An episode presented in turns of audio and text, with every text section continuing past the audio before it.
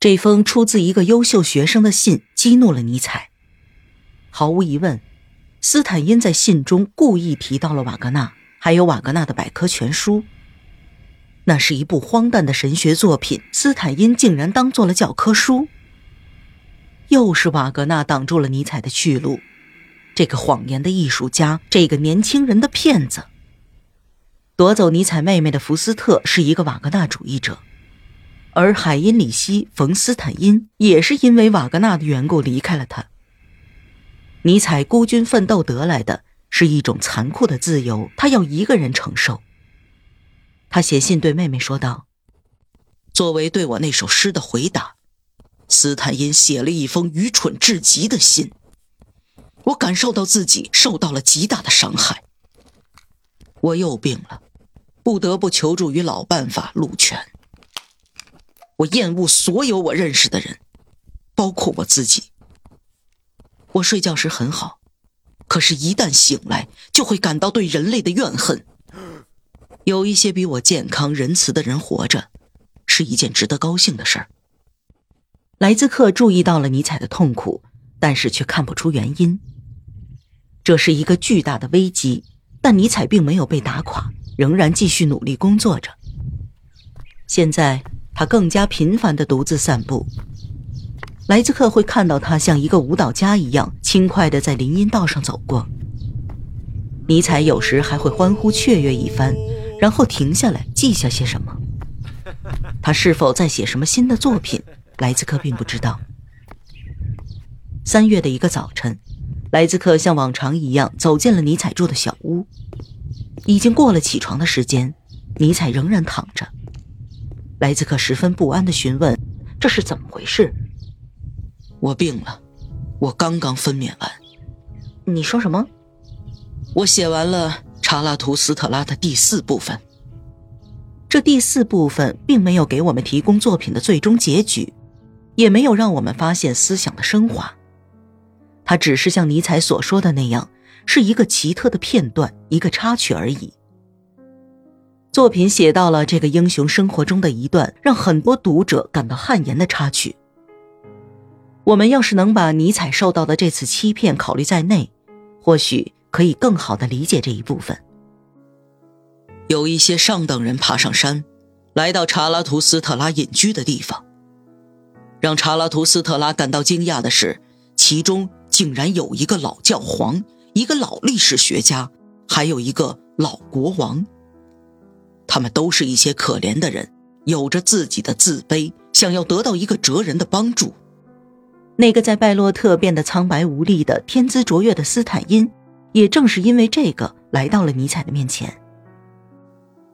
查拉图斯特拉抑制住了自己的暴脾气，让这些上等人坐在了他的山洞里。他们的忧虑让他感到难过，所以他仔细的倾听着。尼采也是这样接纳了斯坦因。查拉图斯特拉的灵魂并不坚硬。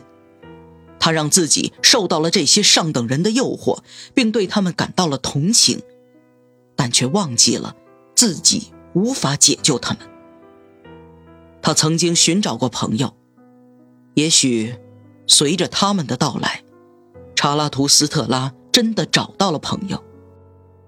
尼采不也曾希望从斯坦因那里得到帮助吗？查拉图斯特拉离开了他的朋友们，向山顶爬去。当他回到洞穴的时候，却发现那些上等人匍匐在一头驴子的面前。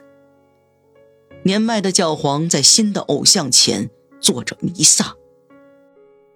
被尼采惊呆了的斯坦因也是这样跟他的朋友解读瓦格纳圣经的。查拉图斯特拉把他的客人们赶走了，想要为他的新世界寻找新的劳动者。可是，他能找到吗？我的孩子们，我的纯血统的人，我的美丽的人，是什么让我的孩子们待在他们的岛上呢？这应该是他们回到父亲身边的时候了。我在风暴精灵的耳边低语着。我的头发因为等待他们而变得灰白了。去吧，去吧。这些风暴的精灵，你们是不屈的。离开你们的峡谷和山峦，去大海吧。在黑暗来临之前，为我的孩子们祝福吧。向他们表示我的像快乐的玫瑰花冠一样的祝福。让这些玫瑰落在他们的岛上，作为一种标记，在那里飘洒。他们会问：这样的幸福来自哪里呢？他们会问：我们的父亲查拉图斯特拉还活着吗？什么？他仍然还活着吗？我们的父亲查拉图斯特拉还在爱着他的孩子们吗？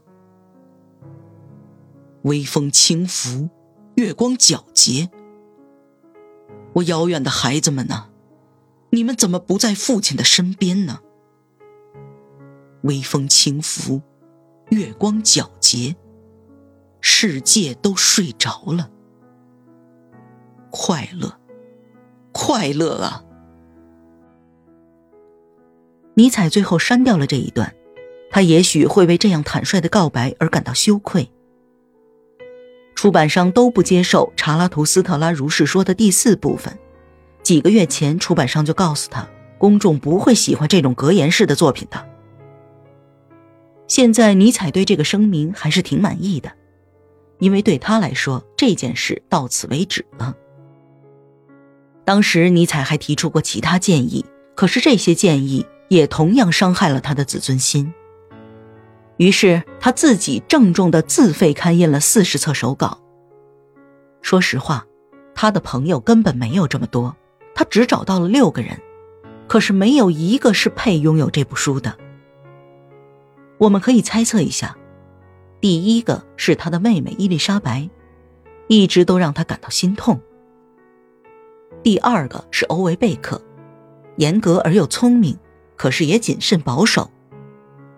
第三个是巴塞尔的历史学家布克哈特，他经常给尼采回信，可是措辞又过于礼貌了。第四个是彼得加斯特，尼采忠实而又顺从的弟子。第五个是莱兹克，这个冬天里尼采的好伙伴。第六个是罗德，他对这些强加给他的礼物感到厌倦。我们猜测是这六个人，尽管他们可能收到了书，却不是完全都仔细阅读了这第四部分，也是最后一部分，这一个让查拉图斯特拉如是说结束却没有最后完成的插曲。